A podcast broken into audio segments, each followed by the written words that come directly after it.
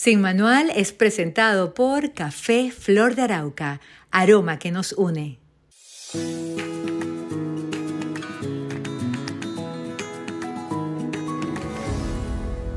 Hola, ¿qué tal? Sean bienvenidos a Sin Manual, un espacio donde busco de alguna manera ofrecerte herramientas para avanzar e incluso invitándote al enunciado, al nombre de este podcast, Sin Manual abiertos a nuevas experiencias, a nuevos conocimientos, para encontrar justamente ese camino que resuene dentro de nosotros y nos ayude a ser felices, a ser más eficientes y bueno, a estar en paz, que creo que es una gran misión de vida.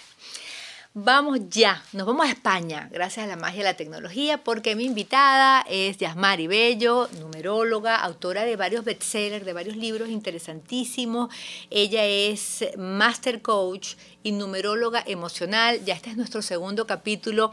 Yasmari, gracias por estar nuevamente en Sin Manual. Muchísimas gracias a ti, Ana, y a todo tu equipo. Bueno, yo invito a todos los que están viendo el capítulo, miren, búsquese un cafecito, flor de arauca, por supuesto, se preparan el cafecito, buscan un cuaderno también con unas hojitas para echar números, porque resulta que, bueno, esto es, un, en mi caso, un hallazgo y un descubrimiento de algo que ya nos explicaba Yasmari, pues es milenario, que tiene que ver con el conocimiento de los números y cómo definen nuestra vida. Yasmari, quedamos en tú nos estabas hablando de misión de vida, en los números que eh, resultan de nuestro nacimiento. Y si usted está agarrando este capítulo y quiere tener el background, vaya al capítulo anterior de Sin Manual y entonces ya prepara eso porque quiero ganar tiempo, porque vamos a hablar de abundancia, lo cual nos interesa muchísimo. Quedamos en el 4, es decir, al que le dio la suma 5, ¿cuáles son sus características? Bueno, rápidamente, el 5 viene a trabajar la libertad y los cambios. ¿A través de qué? De los cambios. Entonces, una vida un poco, mm, mm, ya pasaron por la, por la misión donde había estabilidad y había rigidez, y en esta hay muchos cambios. ¿Qué pasa? Que posiblemente la persona se resista a los cambios, pensando que los cambios eh, son... Eh, no sé, son cansancio, son, les da flojera, etc. Pero la realidad es que un 5 viene a salir de su zona de confort para aprender de los cambios, de, disfrutar de la vida, de entender la libertad que no es libertinaje, ¿ok? Porque la libertad es una cosa y el libertinaje es otra. Y de eso tengo muchísimos ejemplos, incluso de figuras muy conocidas del mundo eh, eh, que han cambiado el mundo y cómo han utilizado esta misión o para vivir en libertad o para o, Em, todo lo contrario, para oposicionarse a la libertad de las personas. Entonces es importante entender que la libertad no es adicciones, no es exceso, no es exceso de alcohol, no es exceso de droga, no es exceso de trabajo, no es exceso de shopping. O sea, es equilibrar ese, ese, ese lado de se te permite ser y vivir y disfrutar, pero no te vayas a los extremos. Luego, el número 6 eh, son las personas que vienen a trabajar su relación familiar, son las personas que son más familiares, que siempre se quieren ocupar un poco de los demás, eh, les gusta el servicio, eh, la, la, nutrición, la salud, y generalmente estas personas escogen carreras que tienen que ver con educación, con salud, con nutrición o con belleza, y vienen a aportar como ese lado creativo y de servicio a las personas. Es decir, que su misión es aprender del servicio. Si la persona no trabaja en servicio, en alguna de estas áreas que yo les acabo de decir, es como que si no está mm, en el lado correcto de la historia, de su propia historia, y por eso se, pierde un poco el talento de lo que ellos vinieron a hacer, porque lo traen para desarrollar. Luego tenemos el 7, el 7 son personas que vienen a desarrollar la fe, la espiritualidad, el conectar con su ser interno. Es, una misión más profunda, más filosófica, quizás es la de las que se manejan, quizás no todo el mundo la entienda de buenas a primeras, pero el 7 sí lo va a entender, porque cuando uno le habla al 7 y dice, tú viniste a desarrollar esto, y probablemente en algunos momentos de tu vida pierdas la fe, seas una persona muy exigente contigo misma, controladora, ah, muy, muy, mental, y obviamente la parte muy mental no siempre conlinda con la espiritualidad, entonces, justamente es como bajarle al, ruido de mis pensamientos para poder conectar con mi ser interno, con, con, con, con, mis creencias, con Dios, con el universo, con lo que usted crea. ¿ok? Eh, y el 7 además son personas muy inteligentes que vienen a estudiar y a especializarse eh, o, a desarrollarse en el mundo de, de la ciencia con mucha fuerza o en el mundo espiritual. Luego, el 8 son personas que vienen a trabajar el mundo material, es decir, que vienen a relacionarse con el dinero, con el poder, con el éxito, con el estatus, y son personas que mm, para que no pierdan el equilibrio, pues tienen que trabajar su parte interna, tienen que ser siempre mejor persona, siempre trabajar su parte espiritual y ser muy agradecidos con lo que tienen, porque si no, los extremos es que la persona se vuelve muy materialista, eh, ve a las personas por lo que tienen y no por lo que son, eh, se vuelven de pronto egoístas o, o demasiado imponentes o impositivos porque generalmente tienden a tener cargos importantes o sus propios negocios. Entonces tienen que equilibrar justamente eso y saber manejar el dinero como una energía que y no como algo para acaparar, para hacer daño a la gente, etc. Eh, luego las personas que tienen misión de vida 9 son, digamos, dentro de los números simples, contienen un poco de todos los números, como un número de pasantía, si se puede decir así, un número de alta evolución, donde la persona viene a trabajar la compasión, viene a trabajar mucho los dones de Dios eh, avanzados, que son la compasión, la generosidad, la misericordia, eh, el, entender el mundo espiritual, vienen a trabajar muchísimo lo que es el cierre de ciclos. ¿Y qué significa un cierre de ciclos? Bueno, cuando tú cierras un ciclo, hay un poquito de dolor, un poquito de, de miedo o temor, porque vas a cerrar un ciclo y se va a generar un dolor pero justamente ese es el aprendizaje de la persona. Entonces, a lo largo de su vida, puede que cierre ciclos en diferentes procesos, a nivel laboral, a nivel familiar, a nivel de pareja, etc. Y eso es absolutamente normal, porque es lo que su alma está desarrollando. Y a través del desapego, que es el trabajo final, después del cierre del ciclo, que es el, uno de los trabajos más fuertes del 9, se empieza a generar el amor incondicional. ¿Sí? Y luego tenemos las misiones maestras, que son el 11, el 22 y el 33. Todas estas misiones vienen a trabajar el servicio. Son personas que vienen a ayudar a otras a través de sus talentos. El 11 a través de la intuición, de la creatividad y de la justicia.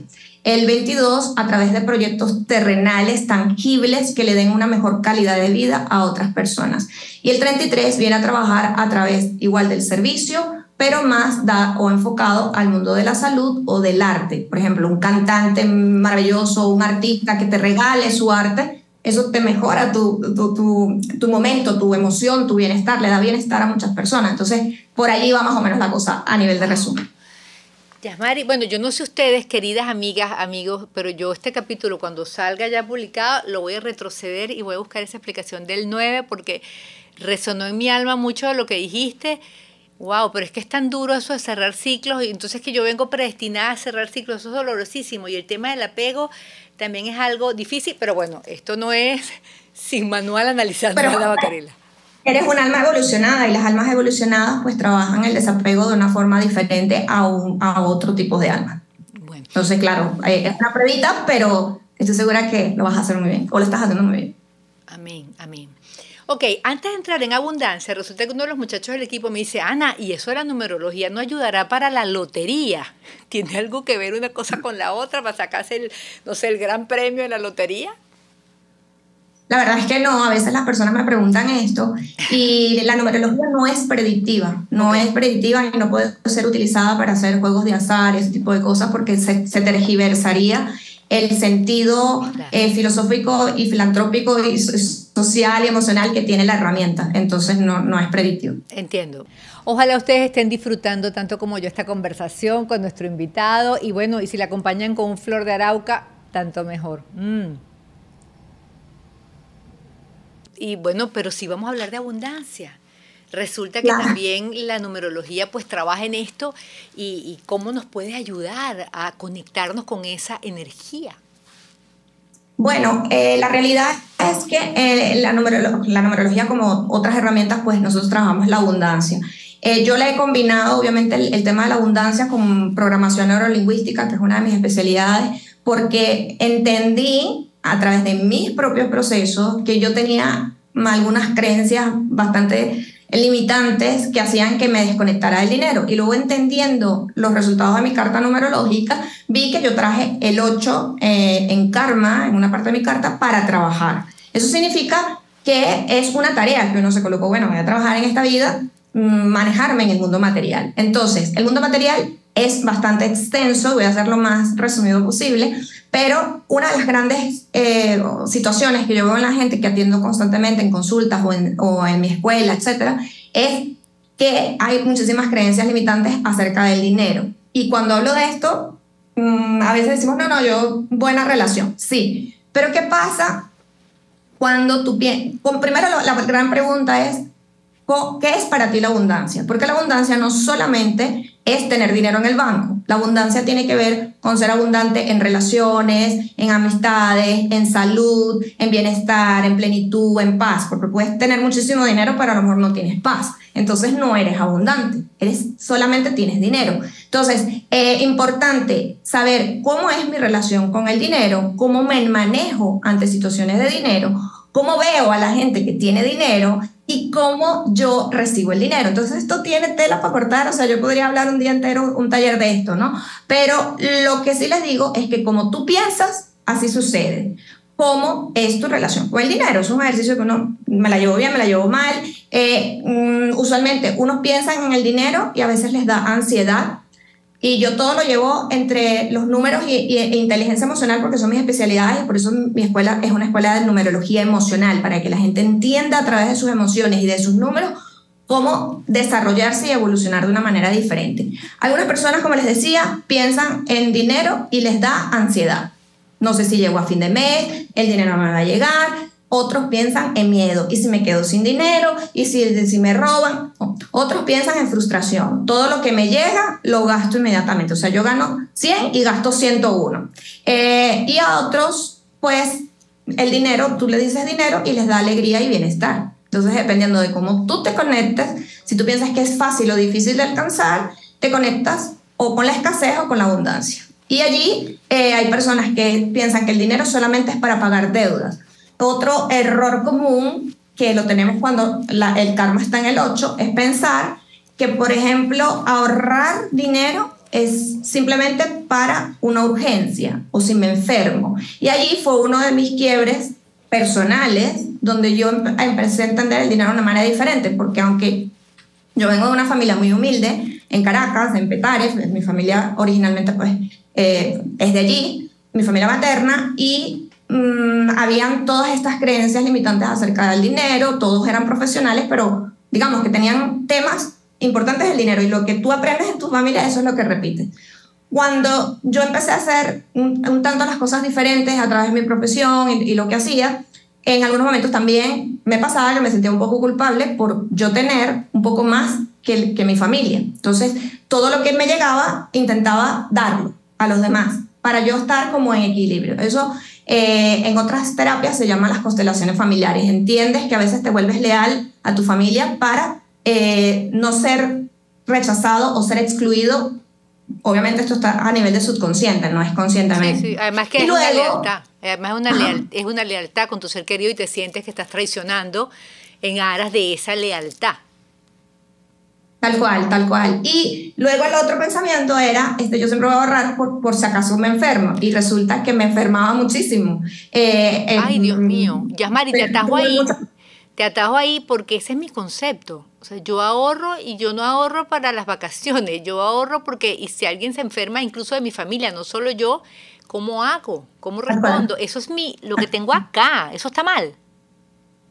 Súper mal. Porque lo que haces es preprogramar la mente para que justamente eso ocurra, el dinero se, se dirija hacia ese lugar. Entonces, en algún momento yo me senté con mi carta, con mi proceso, y dije, ¿por qué cada vez que tengo dinero, porque yo siempre soy una mujer próspera desde que, o sea, desde que yo me estudié, me preparé y he tenido buenos empleos y cuando emprendí y todo, siempre mi negocio ha ido creciendo. Pero en algún momento, cuando yo tenía mi empleo muy bueno, yo siempre decía, tengo que ahorrar por si me enfermo o si se enferma alguien de mi familia. Y claro, me preprogramé para eso y tuve, em, a lo largo de mi vida, yo he tenido 11 cirugías y enfermedades crónicas como cáncer. Entonces, eh, eso también lo entendí y lo solté, porque dije, el dinero es para disfrutarlo también. El dinero no es para sufrir. El dinero no es el fin, el dinero es un medio. Y el dinero, eh, a veces te hacen pensar que el dinero, la gente es buena o mala porque, porque tiene dinero. No, mira, hay gente que es pobre, vamos a suponer que tú tienes 10 dólares en la cartera, pero tú eres una persona buena. ¿Qué te hace pensar que cuando tengas un millón de dólares o más, vas a ser una persona mala? Eso es una creencia que se nos ha instaurado y yo les voy a, sugerir, hay un libro muy interesante que es el, un libro de eh, Harry Ecker, que él habla de los secretos de la mente millonaria, ¿no? Entonces, él dice que cuando tú vas, por ejemplo, en, en tu auto y, te, y te, quedas en un semáforo y volteas y ves el, el auto o el coche que tienes al lado, y si es un coche muy costoso, no sé, de miles de dólares, ¿qué sientes? ¿Te da rabia? Dices, viste, este estúpido mira con ese carro, o vas a una casa de una persona que tiene un casoplón ¿Qué sientes? ¿Sientes envidia o empiezas a decir, ¿para qué tienen tantas casas habiendo tanta gente o dice, pobre está enchufado. Aquí decimos, desde es un enchufado y lo haces despectivo. O sea, desprecias aquel caserón o desprecias aquel carro maravilloso. Exactamente. Entonces allí hay, aunque puede ser verdad que en nuestros países latinoamericanos hay una tendencia a la corrupción o al enchufe o lo que sea, no toda la gente que tiene dinero ni es enchufada ni es mala ni es HP. Entonces, es muy importante que nosotros, mm, eh, un ejercicio que yo les dejo que además es para ustedes, porque el que lo hizo, el que tiene ese dinero va a seguir siendo como es y usted no lo va a poder cambiar. Pero si tú cada vez que ves a alguien que tiene una buena casa, que se va de viaje, que tiene cosas, que puede pagar cosas para sus hijos diferentes, que se va de vacaciones, tú bendícele, bendícele su abundancia, porque eso lo que va a repercutir también es en ti. Mientras que si tú lo envidias o lo criticas o lo, bueno, te estás conectando con la absoluta mentalidad de carencia y es algo bastante común. Eh, también hay otra creencia, por ejemplo, en Latinoamérica, que hasta cierto punto yo, yo llegué a vivirla eh, viviendo en Venezuela, pero eso hay que borrarlo del cassette, como dice Maluma, hay que borrar el cassette, porque no piensa que si uno tiene dinero en Latinoamérica, entonces te van a matar o te van a secuestrar, o te va a llevar a la guerrilla, o te va a llevar no sé qué. Entonces, claro, ¿qué le estás diciendo al cerebro? Mm, porque el cerebro busca de protegerte siempre. Entonces le estás diciendo, pues yo prefiero no tener dinero para que no me secuestren y me maten. Entonces se va creando como una dinámica de pensamientos que aunque tú quieres ser abundante, pues traes un pensamiento pues negativo eh, o estás co-creando una realidad que se va a construir posteriormente. Y mm, el dinero, miren, yo mientras más mi negocio crece, más oportunidades tengo de dar empleos, de ayudar. Es decir, siempre tienes que pensar que el dinero es un amplificador de lo que tú eres, de tus talentos. El dinero no vuelve mal a la gente. Ya si una persona es mala con 10 dólares, a lo mejor con un millón de dólares se le va a notar más. Pero si tú eres una persona buena, pues eh, eso está bien. Otra parte importantísima, y no sé si ya me da tiempo, es decirles acerca del lenguaje porque nosotros, especialmente en Venezuela, que es donde yo me crié y donde estudié y donde vivo y donde viví muchos años, hay una tendencia a decir palabras como muy comunes que se convierten en parte del repertorio, ¿sí? Como por ejemplo la lucha, tú le preguntas a alguien cómo está y dicen en la lucha. Aquí en España también lo hacen, ojo, no es que solamente en Venezuela o en, o en Panamá o en, en Colombia, no, en todas partes se dice. Pero comprendan algo, las palabras tienen muchísimo poder y nos pueden conectar con la abundancia o con la carencia o con más lucha. Si tú dices, yo voy a luchar por mis sueños, voy a luchar por este viaje o estoy luchando, la vida te va a dar más oportunidades de lucha para que tú sigas luchando, porque eres una luchadora, eres una guerrera. Entonces son palabras que hay que ir cortando, hay que ir transformando el lenguaje. El lenguaje se, se, aprende mucho a través de la lectura, de los cursos, de, de muchas cosas que podemos ir transformando. Otra cosa cuando le decimos a alguien cuánto cuesta o eso sí está caro. No es que está caro, quizás en este momento tú no lo puedes pagar, pero no, no puedes decir que algo es caro porque realmente depende de quién lo vea. Y cuando dice eh, cuánto cuesta, la palabra cuesta significa sacrificio, es que me cuesta. Entonces hay que ir trabajando, limpiando eso. Eh, ah, yo quiero esta, un bolso que sea bueno, bonito y barato. Mm, porque bueno, bonito y barato. Si tú te mereces, a lo mejor pues bueno, bonito y, normal, o sea, de pago normal. Hay como un chip metido que todo tiene que ser, o sea, como, como haciéndose uno la víctima o el pobrecita. Y eso es un lenguaje, pues realmente que hay que transformar. A través de la numerología nosotros podemos detectar eh, no solamente el lenguaje, que ya es otro, otro trabajo que hay que hacer, sino si la persona realmente tiene que equilibrar su mundo material, ver el dinero como lo que es, como una grandiosa energía, como un amigo, como un aliado, y no como un enemigo que cada vez que me llega, pues se va, sale corriendo. Entonces, básicamente es eso, no sé si me quieras eh, atajar en alguna pregunta. Caramba, sí, en muchas cosas, en muchas cosas, porque efectivamente eso ocurre, eh, uno está reuniendo y entonces estás ahorrando y resulta que lo que entra por un lado, luego tienes ese gasto y, y, y lo que menos pienso yo que es que mm, mi mente o mis pensamientos determinan ese destino del dinero.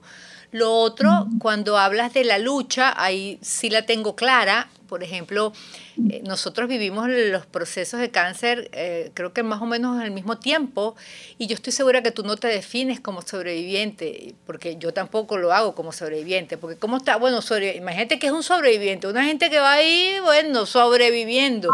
Eso es vital. todo mal. Exacto, exacto. Entonces, wow, para mí todo esto es como un descubrimiento y a veces me cuesta creer que todo eso termina, son como sentencias que uno va decretando al universo.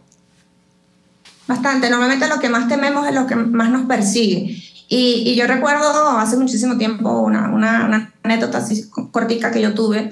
Eh, cuando existía a en Venezuela, hubo un momento que eh, me multaron por X circunstancias yo salí llorando como una mandalena y yo, ahí estaba mi jefe, que era el presidente de una gran compañía donde yo trabajé muchos años. Y él me vio llorando, pero él es una persona de dinero de cuna, ¿no? Entonces yo le expliqué y él me dijo, nada, como que no le parara eso, que yo igual iba a seguir viajando, que no sé cuál. Y entonces yo en mi adentro, en mi mentalidad de pobreza, le dije, claro, como él es rico, claro que va a pensar que no sé qué. Y después Todas esas palabras que él me dijo han resonado siempre en mi vida y por eso yo me he dedicado tanto a, a, enseñar el mundo de la abundancia, a escribir un libro que se volvió bestseller, a hablar mucho de estos temas me ha permitido primero sanar y segundo siento que ayudar, porque típicamente a veces haces las cosas porque las repites, porque las escuchas. Y él me dijo, nunca se llora por dinero. y yo me quedé como... Es verdad. Tú puedes llorar porque un familiar tuyo está enfermo, porque, o sea, cosas que ameriten pero por dinero no se llora. Y yo entendí que realmente el dinero hay que, para mí la base del dinero siempre, siempre es la gratitud. Todo lo que tú tengas, agradecelo, agradecelo profundamente. La, la cama, cuando te paras de la cama, agradezco esta cama caliente, agradezco, eh, no sé, no, suena un poco raro, pero cama caliente pues de que no estás en la calle, que claro, muchísimo frío y que en la calle, o sea, a eso me refiero. Este, agradece el chorro del agua que sale agua, porque hay lugares donde no hay agua potable para beber. Agradece todo lo que tienes. Entonces, en la medida que tú eso lo conviertes en un hábito, que yo siempre le enseño a mis libros y se lo enseño a mis seguidores, es llevar, por ejemplo, un frasco de gratitud, que lo puedes llenar incluso en conjunto con tus hijos. Ah, empiezas el primero de enero y lo abres el 31 de, de, de diciembre de ese año anotar por cosas sencillas que te pasaron este día. Por ejemplo, yo hoy anoto, hoy hablé con Ana Bacarela en un podcast que va a salir, gracias Dios mío por esta oportunidad.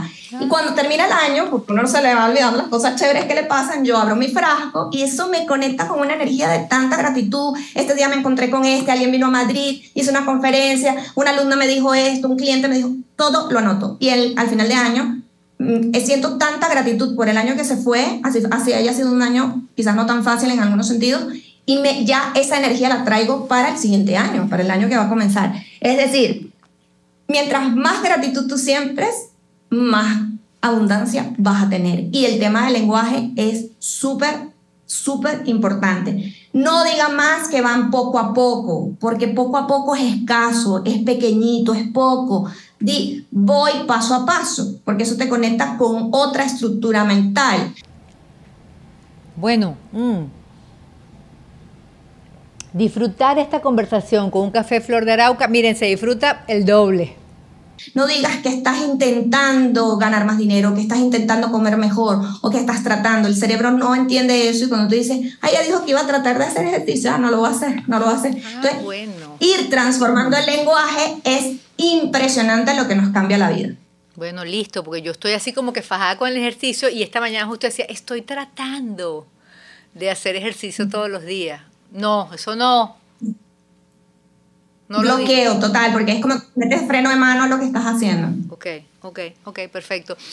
Y sabes que de cierre, eh, preparándome para la entrevista, estaba revisando en redes y hay una persona que se llama Pedro Vivar, que también lo hemos entrevistado acá en Sin Manual, y justo él publicó un post hablando y citando el caso de un norteamericano que el hombre es súper exitoso, pero que se ha exigido muchísimo en la vida. Y él habla del tarro o el frasco de galletas. Y justo lo que tú estás hablando de colocar cada día. y, y, recordé además cuando lo leía a mis hijas, porque una de las actividades, pero ni siquiera del grado donde están, sino grados anteriores, era un frasquito este, y poniendo allí cosas bonitas, lo que ellos querían hacer. Y fíjate que eso no es tan inocuo, sino que es muy importante, no es tan infantil. Pero incluso él lo hablaba, tú, lo, tú, tú señalas abrirlo al fin de año, pero él hablaba de cuando te sientas mal, porque se nos olvida muy rápido las cosas buenas que tenemos, los logros buenos que tenemos. Entonces esos días que te sientas mal, abres el tarro y sacas allí y vas viendo todas esas cosas maravillosas y todos esos regalos. Bueno, Yasmari, este, la verdad te agradezco muchísimo.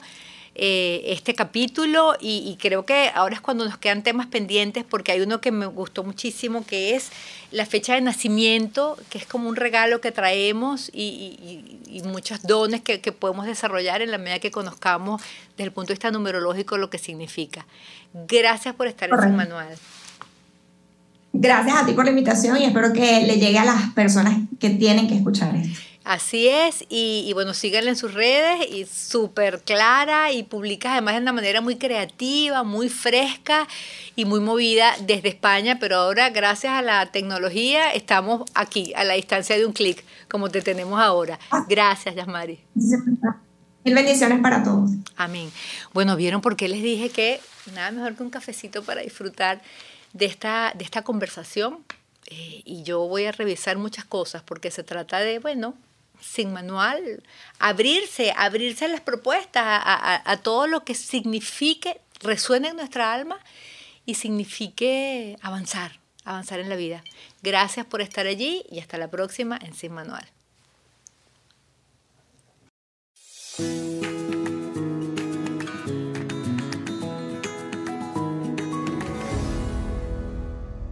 Sin Manual fue presentado por Café Flor de Arauca aroma que nos une.